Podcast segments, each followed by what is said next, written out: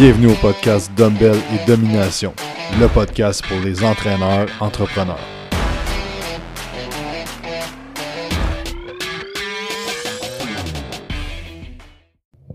Salut tout le monde, bienvenue au podcast. Cette semaine, podcast en anglais. Euh, on est avec euh, Matthew Parker. Matthew qui est euh, président de Trainer Revenue Multipliers. C'est un entraîneur qui maintenant il fait vraiment du coaching d'entreprise. Thanks for being being here, Mathew. Oh, it's good to be here, man. I'm so happy we can make this happen. And uh, your English is awesome, buddy. It's going to be it's to be a good show, man. All right. So um, I would like you to talk about your story because uh, if if somebody follow you on Instagram, you have photo with uh, Mike Horn. You coach people in Quebec. You you seem to be all over the place, and I'm curious uh, myself to to know uh, what what's the story behind everything you do right now. Yeah, man. So I guess first, all, obviously, I'm not French. I'm from Alberta. I'm from a small farm of 100 people. Uh, I grew up um, in a town of 100 people in the middle of absolutely nowhere uh, in small town Alberta called Acadia Valley on the map you can't even find it because it's not on the map anymore um, in my town we used to we, we raised cows chickens pigs horses you name it um, and basically i grew up on the farm raising just raising animals and farming land the whole in, in that journey but i had a burning desire for fitness at 12 years old because i, I, I got bullied a lot when i was in school i was a loner uh, our school had 40 kids but i was always picked on for being the small kid so obviously I went to bodybuilding at 12 years old with my uncle to kind of get my confidence built. And then over time, you know, I just fell in love with bodybuilding and I was competing and just it was kind of my own little thing when I was a young kid. But I was, of course, I can muscle on. Of course, I looked like a skinny rail, Ethiopian kid, and I just kept doing it for myself, right? Um, 18 years old, I moved from the farm to California, cold, just like picked up my bags and like moved for my dream um, with no money in my pocket. I, I saved about a thousand dollars, all I basically had in my bank account to survive for the next few months. This is back in 2003. Uh, moved down there and found a gym called King's Gym to kind of work down there for cat under the table for basically a couple of clients for 20 bucks an hour. That was kind of my first 18 year old start was kind of like getting like my first three clients at a gym that didn't even know who I was. I had emailed the gym owner two months before saying, Hey, I'm a Canadian guy. I want to come down to your gym and like start things out. And he's like, Yeah, whatever. He didn't believe I was even going to come down from from Canada, right? So I did. I just packed up and moved, made, made the leap. Um, came back to Canada, went to school at NAIT for my two-year PT, which is personal training diploma program, full-time study for two years. Uh, went there um, and ended up teaching there for two years after I taught biomechanics, strength training, and corrective science uh, for just kind of as a part-time instructor. Um, but then all the time, I was also doing personal training at the time as well. But there was I was a guy making two hundred dollars a month, five hundred dollars a month, like just living on credit cards, living on loans, you know, all that kind of stuff for a while. I was like, I can't, why, why can't I make any money at this? I actually make it go. So I finally dove into business and dove into learning about it back in 2005 and realized I can, you know, I can make this actually work. I got a coach. I got, I hired a couple coaches and kept building the business. Fast forward, I was 24 and I was up to 20K a month in the business model. Um, but I had a problem. I was burning myself. I was working seven days a week. I was just, my head was going bonkers. I was, I was just like so totally wiped out. I was also building, I started a bodybuilding federation at the same time in Canada called INBF. I ran about 45 shows over nine years. I also started a beverage company, my uncle, a health beverage company called RE7.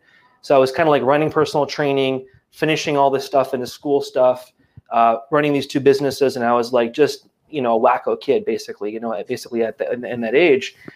But I always wanted to compete and win a pro card. So I, st- well, I'm also competing at 25 and um, actually ended up being in the hospital afterwards. I pushed myself so hard, basically overtraining myself, that I was actually in IVs just from you know for two days, basically trying to get myself back to normal. So I learned a lesson. I was like, health is wealth, man. Even at 25 years old, I was pushing my pushing my, my barriers. So I kind of went back, and that's kind of the first time, man. I lost everything, and, and basically in I lost my businesses, uh, not all my, but I lost basically the personal, the PT business. I lost a lot of things that, that I was building over the time. And I always kind of say my 20s was kind of the years of my university study because I had success I lost it all. I had success, lost it all again. And that was the most humbling thing for me. I realized in life and business, never take things for granted in life. And always like keep learning and growing and being a better human being, but always, you know, be humble about it as, as you grow your businesses. So I just kind of growing. And honestly, man, uh, the biggest turning point for me is when I lost everything around 20 years old again, I moved, I moved from Alberta to Quebec for my wife. And uh, of course, we know I don't speak French more than 12 words. And I, I, love the French culture is amazing. I love I love the Quebec. You guys have an amazing province. Been here for now seven years. But when I moved here, um, I was sued by my well, almost sued by my two people my family because I was like moving from Alberta, and they were scared because I was running the company that if I moved to Quebec, the company would go in turmoil.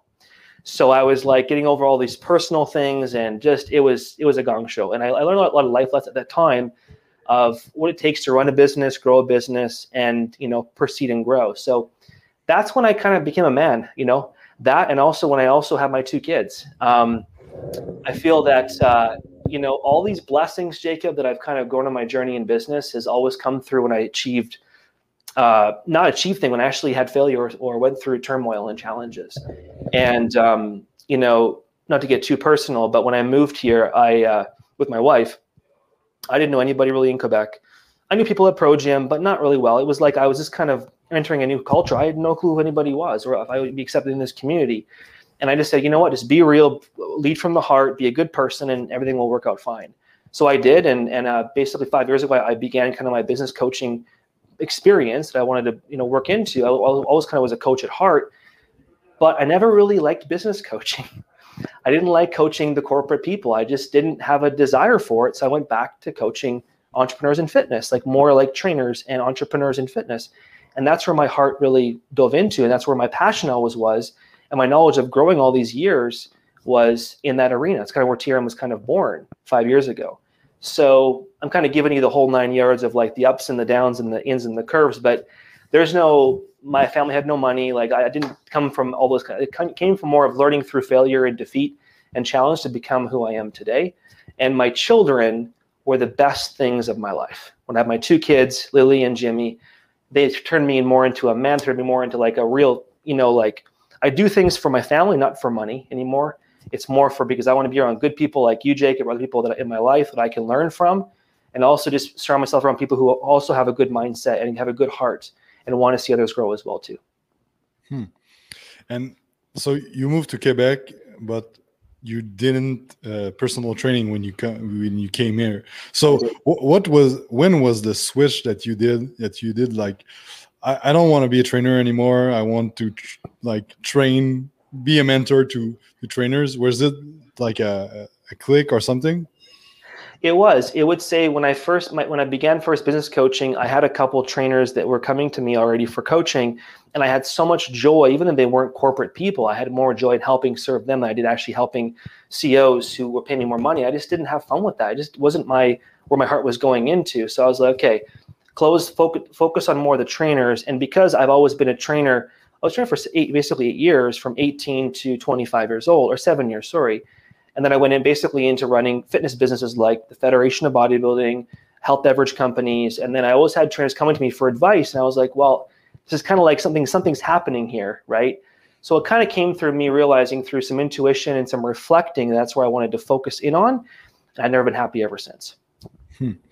So right now your company is Trainer Rev- Revenue Multiplier. Is that, is that correct? And yeah. like, can you explain what you do with with it and how's the the different thing you do? You bet.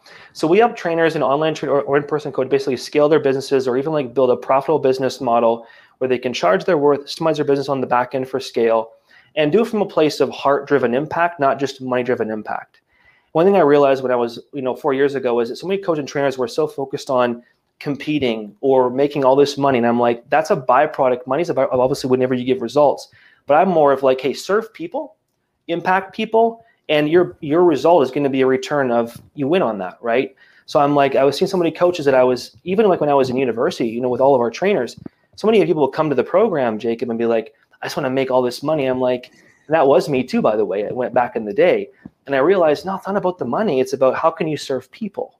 You know, so the big thing for me is I don't do TRM to, you know, yes, well, we're, we're growing and that's a beautiful thing, but I'm all about how can we serve and see you grow your business in a way you can have freedom so you can have time with your kids or your family or help other people and see them change their lives as well. That's kind of what I, what I do it for. So our business model um, now is a team, not just myself anymore.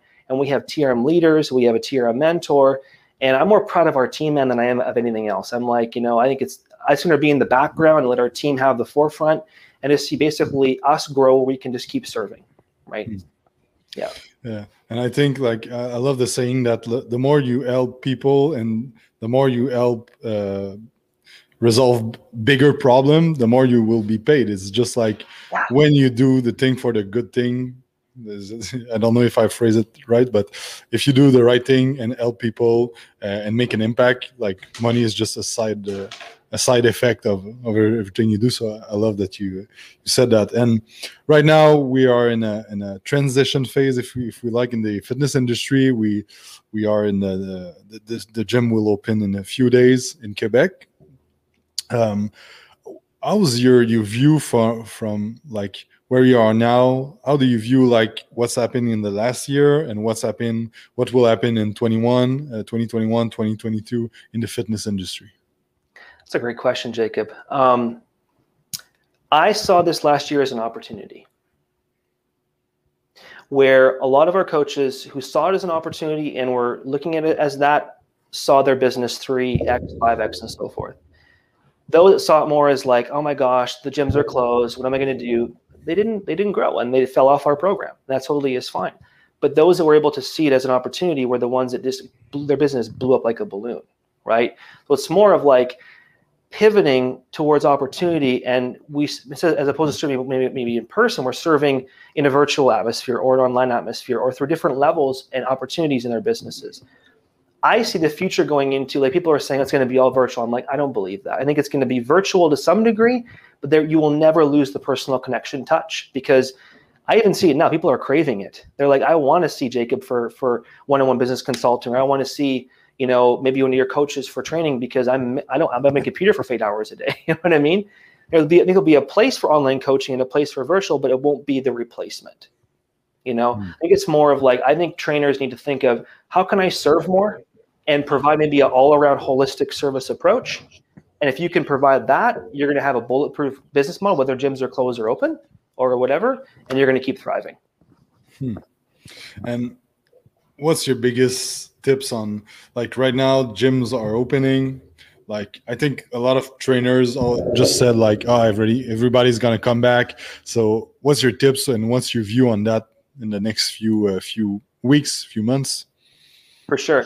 Well, I think some people are going to be coming back. Some probably are still kind of hesitating whether they should go to the gym or not. And of course, there's going to be level of restrictions in the gym of what they can take in for volume as well.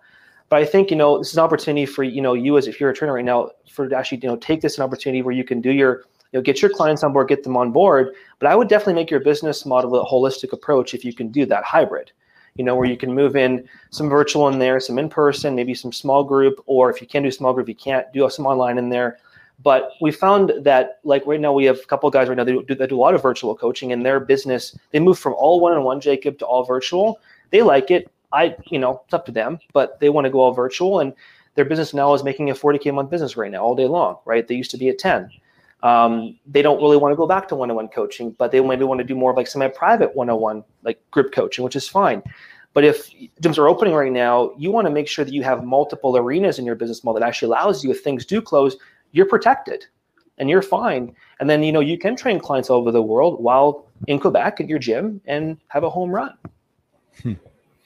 And yeah, that's a good thing because, like, if you have not learned from last year and you just go back right now and like like covid is gone and the gym are open forever i think that's that's a mistake because like maybe it will uh reclose re re reclose in uh, in September or October. We don't know. Like, so uh, I think it's a good opportunity opportunity to. It's not too late to do like you said a hybrid or include some some uh, um, online stuff. And um, and what do you think? Like you coach a lot of uh, of trainers. Uh, what do you think the biggest mistakes? Uh, the biggest mistakes they make and what stopping their growth as like a person, a businessman, uh, everything. They rush things. They they want they want the goal like right now, and they aren't patient. Yeah, number one. Number two, they don't build a strategy. They basically are like, okay, I'm just going to get myself to 10k. I'm just going to keep working as hard as I can, work harder and harder. Well, if you keep working harder and harder, you're going to burn out. And if you're always being busy, you can't see the bigger picture.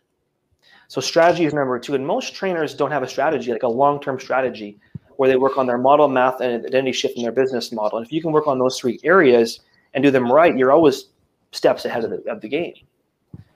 And a third thing I would say is, you know, get away from the money game and get more into the service game.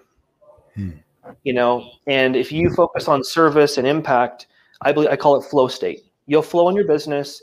Clients will flow, and they'll never want to leave you. They'll, even collaboration or partnerships are on, on the table. Like I believe everybody can win at the game. And when it comes to your training, so maybe your trainer, you want to collaborate with this guy over here who's got you know maybe a meal planning company or whatever else. Make these these partnerships happen where you all can grow. And always think about yourself. Most coaches are very selfish, hmm. very self driven. I'm like, be team driven, you know, and then that's going to help your everybody else win at the at the end at the intern. Hmm. I think most trainer uh, see other trainers as competition, but like we don't like trainers don't compete uh, with other trainers. They compete with like Netflix and fast food and like gyms are, are closed and, and all the, these stuff because I think there there's not enough trainers for all the people that need help in in Quebec. Like the the, uh, the obesity is just climbing and like like I think like everybody should have that mindset. Like you train uh, business people and I train business people in the same space and uh, I'm happy to have a conversation with you because like some people will like better your style and some people will like better my style but like there's so much trainer that need help right now that we can be like 20 people like us and like there'll still be people that need help. So i think if you see like like you said in service and uh, like yeah i really like what, what you said. And and another topic you, you talk about like the short term and i think like that's like so much people do like and, and i did it a lot in, in the past like few 10 10 years. Like you, you try to chase like the short terms gains on like more clients or it can be anything and it's not in line with your your why and your goal and your your long term. So i think that's an interesting uh, interesting topic. Agreed man. Totally. I think that's why i've always had a respect for you jacob is because whenever i've seen you post into your stuff i've noticed that you know you have been the guy who's looked more on you know like it's not it's not it's not competing. It's more of like how can we serve each other or how can you keep? I think it's one thing I've noticed in this. Why you've grown so fast with even your own business. You know, is mm. you have a mindset. A lot of people in Quebec don't have that mindset, Jacob. You know that, mm. and that's why you That's why you're you're one of the anomalies in there that are making big things happen. And yeah, pleasures, man. It's awesome. Yeah. So, um, and what I'm curious, like, um, when you're you're like I don't, I don't know how to say it, but crafting your vision and planning like your your goals and everything. Do you have like a strategy that you use, or do you uh, uh, you teach about like don't try to to to gain the short term, but like do the do the long term? Agreed. So when it comes to strategy wise, like you know, funny enough, actually in our TM elite process, we talk about uh, model math identity shift. So basically, it's like moving from being like we call it an elite trainer or elite coach who's making 10, 20K a month but now you want to start being an actual CEO of your business and being an actual business entrepreneur. So now it comes into like how do you shift your thinking around? Because you know you can have a good model, but if you're still stuck in busy trainer mode and you can't make that shift, then even with the best model, you're not going to make it happen, right? So it's almost like looking five steps ahead, ten steps ahead, you know, twenty, you know, like whatever you want to look at. Say, say for example, five steps ahead, like almost like what's that model if you your your company was five times bigger? What's the math to work all the math in that mix? And how can you work the mental shift around that to shift from the busy trainer to CEO of your business? What steps go with that, right? So it's almost like, and most people miss the math. They don't measure their math. They don't measure their marketing or their sales processes or whatever it is. And it's more than just money. It's actually all the math involved. And then kind of like look at those steps ahead. And I know that, you know, we hear things like bigger numbers, but if you can even do three or five or 10 or whatever, just start looking at those models and then again, reverse engineer the process and work backwards. And then if you can start executing things in the intern, whether it's team, whether it's even systems, or whatever it's going to be in the intern, now you can you know put the right things that are predictable steps in place that don't allow you to fall back, but actually make it forward and, and see if things happen before they happen. Hmm. And you talk about uh, a little bit about uh, like mindset, like how um, I just wanted to phrase it well. How do you think like how much percentage do you think like growing company and scaling your your, your company is mindset uh, if you compare to like strategies and sales and everything 90 90% mindset i think that you know it seems high But I think because if you, you know, you, if, I, you know, for example, if, if someone gave me the best model, but I'm like, my head is not there, I'm negative, I'm, I'm like, I don't believe in myself. Even if I had, if I pay 10 grand for the best model from you, Jacob, it's not going to work. So if the head isn't in the game, how can you scale a business? How can you grow? How can you even keep growing your business? So I believe like this is why like you, you and I both are very the same here. It's like you know we're always trying to improve ourselves to become mentally in that good position. So I believe 90% is mental, and then at least you know of course 10% obviously is strategy and execution, but you know it just comes down. I was, I was telling my clients last week. I was like on 10 10 I was like guys, you just got the recipe for your business but it, again, you know, like the recipe can be the greatest in the world. It can be from anybody. But if you don't, if your head isn't in the game to get it done, and you don't believe it's possible, then nothing's going to work. Hmm. I love the the saying from I don't know if you knew uh, you know uh, Sabri Suby from Australia. You run the King Kong uh, agency. Uh, he said like your company will never outgrow your mindset. Your mindset. And where when I hear that, I was like, oh shit, man, that's that's like deep because like it's so true that you cannot scale from 10k 40k 100k 200k if your mindset don't follow that. And um, and last year one of the thing that um, has been like a year and a half i hire a, a mentor and he's like 50 step step ahead of me. But just talking to him like the mindset that that have just talking to him i was like oh shit i need to just upgrade my mindset because if i want to reach that i need that so i don't know if you have any any tricks any tips how do you like increase your your uh, self-confidence how you increase your mindset about growing your business that's a whole different conversation, bro. that's a unique conversation. Um, you know, I, I think I, I, I, heard this once on a podcast, and I know it's it's very simple, but I think simple is always best. Ed Mylett on a podcast mentioned about this a year ago, and it really hit me uh, over the head. He's like, you know, confidence is built. Confidence is built through small steps every single day when nobody's watching. And I was like, you know, you can have the best affirmations, you can have the best declarations, you can, you can always do whatever you want, but say for example as opposed to having an over like say you got 10 goals today make three today and get all those goals done that are like high leverage goals and every single day you know and that's gonna those small those small wins i believe small wins build confidence.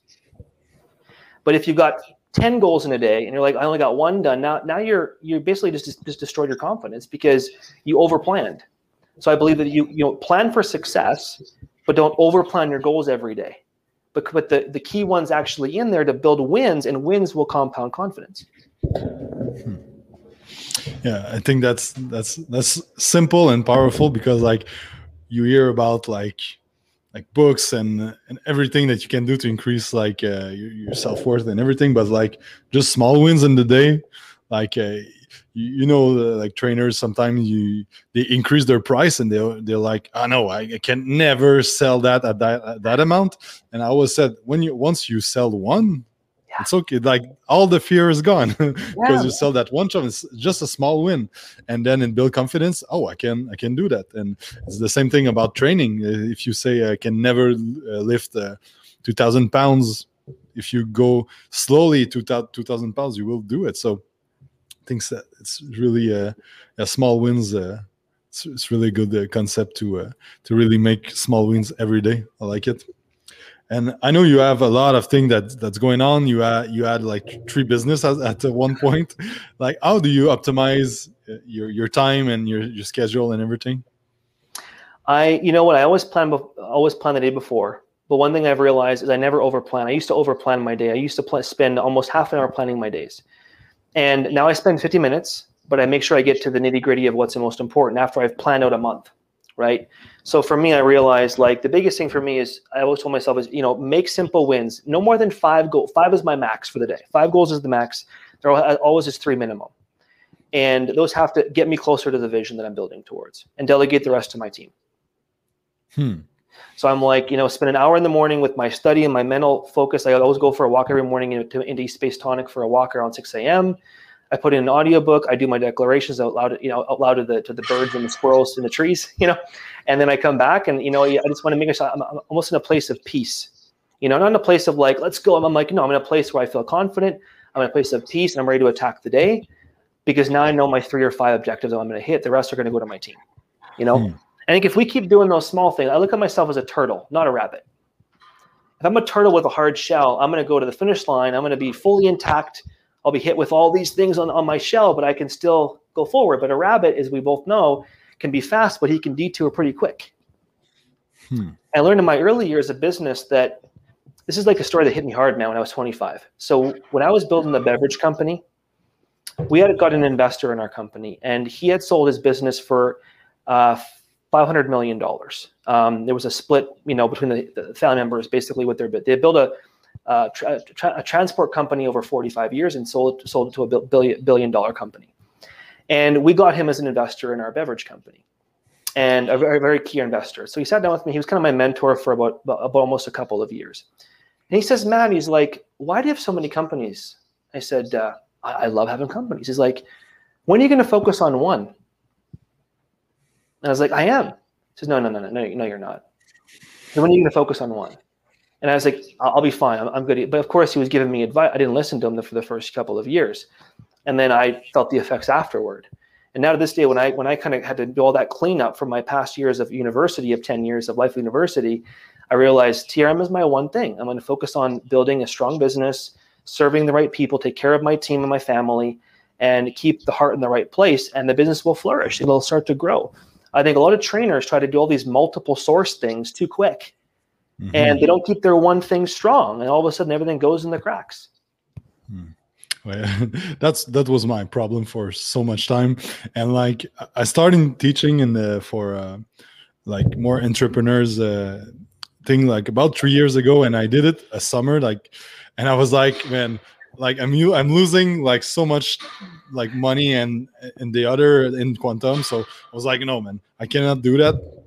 And like right now, it's been three three weeks, uh, three years that I said I want to build that like mostly like automatic. And then after i'm gonna do the the other thing that's so close related but i can't like some people have like training business and completely other stuff like so so uh and it's one of my challenge right now so to to focus like one day it's like on quantum and the other days on the other thing and like really it's it's a hard thing so i can imagine being in like beverage companies and personal trainer and like that would, should be a that would be a, a hard thing so so that's cool and you, you talk about delegate like I know there's a lot of trainers that have a hard time delegate. How do you manage to delegate yourself, and how do you teach people to delegate? Um, first is we identify, we call them the hundred dollar activities to start. You know, when they're making under 10k a month, 100 hour activities to start, and 20 you know 20 dollar activities basically per hour. We kind of have them do like a breakdown of all the activities in their business model, and then say for example they got five things, which could be sales calls, could be their content marketing, whatever it is on the $100 an hour activities, those will be their core focus points. And of course, the ones they write down for the small things end up being their, their low leverage activities. For me, I've realized that I always look at, I always look more for energy. I'm an energy kind of guy. I'm intuition. So I'm like, does it bring me joy? Yes or no? I'm like, this brings me joy. I'm going to keep doing it. I, I love sales. Sales calls are not sales calls. They're actually, I get to meet a new person. I get to connect with somebody new. Whether we sell or not doesn't matter to me. I'm like, I meet a new person, you know? And to me, that's how I've built a company and we always have success with it with our team, the same way I teach trainers, I'm like, guys, whenever you ha- hire somebody in your team for a team, they're never an expense. They're always an asset of investment. You can have free time because your free time is worth something, you know, where you can do high leverage things as you build your business. And of course, I didn't do that for the first 10 years. I was so scared of hiring people. We had a team of like 10 people in our beverage company, but I was still the guy doing everything. And I was working 18 hours a day and burning myself out being stupid, you know? So I realized that when TRM began, I was like, you know what? I'm, I'll have to work my tail off the first two years for sure. But I was like, I just want this to be a business. It'll be TRM is all about business, business only. We're all about just business only. There's no other side thing. I'm like, we're just business. That's all we do. And if we keep focusing on that one aspect for the next five, ten years, we're going to keep growing and serving. We're not going to divvy over here, divvy over there. We're just going to bring, maybe we'll collaborate or build partnerships over, over with different people that fit our core values because I learned in my past I tried to do those things, those three things at the same time, and nothing worked. And then I was the guy in the hospital. You know, nothing ever was successful. So um, I kind of went off track on you, Jacob. But yeah. so so because it it, it uh, maybe happened to you uh, when you talk about uh, with the trainer and you say, I think like we did like the, the uh, hundred dollar an hour task yeah. that you said. If you do that, you you like you need to to delegate. But like there's so much like fear and everything. So how do you manage to help people delegate and and bring more people on board? So that that's kind of goes in steps. So obviously, when they're first hiring their first VA, that's obviously even scary from even like when they have their when they have their first VA hired, they have a bit more confidence to get a second person. But the first thing is identify the, those two things, and then just offboard three or five hours a week maybe a budget of $400 a month to start and to start there to build small wins with that one person. Then that small win you can offboard some more stuff. Maybe you get a coach in six months that's wonderful but let's start with one coach maybe a couple of clients and then build off of that as you build. And we can build sops along the line that kind of align to your business now more aggressive people that come in our business model that want you know that can execute fast great we do it for them you know with, with their business model but it's more of like i think it's more of like those small steps where you give a VA or you give an assistant, you know, two things to start, then the third thing, and then you just keep building progressively over time with the systems mm. part. Yeah, I think like like you said, the first one is uh, is the, the the biggest fear that you have, and uh, like I hired a lot in the last uh, few years, and like when you hire like more than one people at once, like oh, it is hard and it's it's it's feasible, but then it, it's hard, and you like it's, it's stressful to know that like you have people that you have to provide for. Like even if you know that you you will have clients. So i think like there's some people that are too late to delegate that just don't want to to let go. And there's some people that just don't just want to do that faster. But like one of my first mentor i don't know if you know him. A, he's a guy from uh, from montreal. Uh, his name is uh, jean-françois. He has the uh, Axelit gym uh, and uh, he was my first mentor in 2015 and uh, he said he said to me like if you want to hire you want to it's because you want to help another person grow and realize their dreams and their passion not to make more money. And at that moment i was like oh shit and uh, because at first i was like i want to save time and i want to make more passive income. But like i realized that my my first employees was in 2016 i realized that like man, it's not about like freedom in the first year and like it's more like building a team and building people so i think like people need to realize that it's, it's it's a job just like you can have zero clients and just teach your and help your trainers all day long because like you you have to help them grow to if you if you want them to help you grow the business and help you achieve your uh, the goal of the company each other goal your personal goal so uh so yeah that's so true, man. Hundred percent, dude. Yeah. So, um, so I'm curious. You, you talk about a little bit about about mentor. Uh, I know you like Grant Cardone. Uh, I think I saw you like maybe three years ago at the 10x uh, Growth Con. I think it was in Miami uh, that, that year. Um, but who has the biggest impact on on your life? Like your biggest mentor in the past years? You're probably gonna get surprised when I say this. So I okay. So I'm I'm not really a fan guy of a lot of guys. I'm more of like who can who can, who's heart driven. And you know, I used to like I, I definitely follow Grant, but a lot of things he does I don't I don't necessarily agree with. Um, I'm not gonna be real with you on that, bro. um, I understand, hundred percent. yeah. So I'm like, you know, funny enough, uh, my current mentor slash coach, Aaron Parkinson, is one of the guy I've had for two years. You know, you'd never hear much of the guy, but the guy's coached Russell Brunson. He's coached all the big names in the industry, but he's just unknown because he gets referred out to everybody. And you got it's like 30 grand a month work with this guy. So it's like he's the kind of guy, you know, that he's kind of the underground guy. So he's been my coach. But ironically enough, my Aunt Rhonda is one of my, my biggest influence people because she, um, she was, uh, diagnosed with, with basically like three types of cancer about 15 years ago lymphatic, bone, and liver. And uh, I remember because I'm meant to go off track here, Jacob. I'm just sharing a quick little story, but yeah. um, you know, when you've been when you've read like over 500 books in the last years, you realize a lot of these guys are are they say the same thing in certain things, and you always learn and grow. But I want people who actually have a heart, not just because they want a jet. You know what I mean? So, and they're actually going to give me some real stuff that we can generally build off of to have a friendship beyond just coaching here. You know. So my aunt Rhonda, um, for 12 years, fought this. This she was given three months to live. She said, I'm, you know, I'm going to fight this. I'm going to keep going. I'm not going to quit. For 12 years, she went through 18 radiations, uh, four different uh, chemos, and uh, two different bone transplants. And now she's 60 years old now. You'd never know she ever, she looks 10 years younger. Doctors have no idea how she lived. She's my inspiration because that to me is called courage and persistence and never giving up on life. See, I like to learn, but my Aunt Rhonda and my family, my wife and my kids, that's my inspiration. Mm. Yeah. yeah. That's awesome. That's yeah. awesome. And so, what's your next life? We talk about long term. What's your next five to ten moves?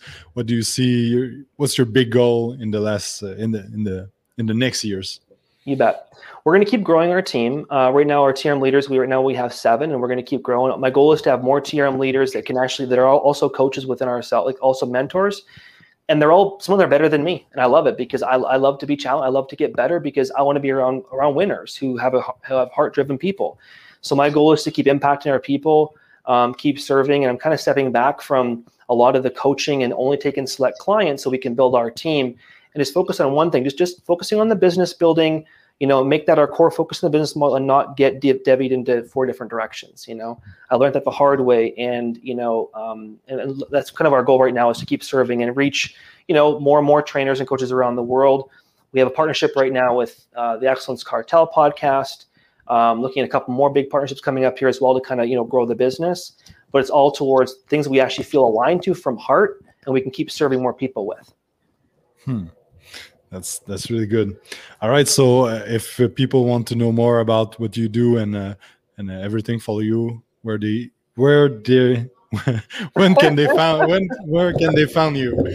No worries, man. MathewPark.com with one T or mindset Matt under Matt mindset underscore Matt with two T's on Instagram, bro. All right. So thanks for uh, for taking the time today. Merci à tout le monde d'avoir écouté. On se voit dans un prochain podcast.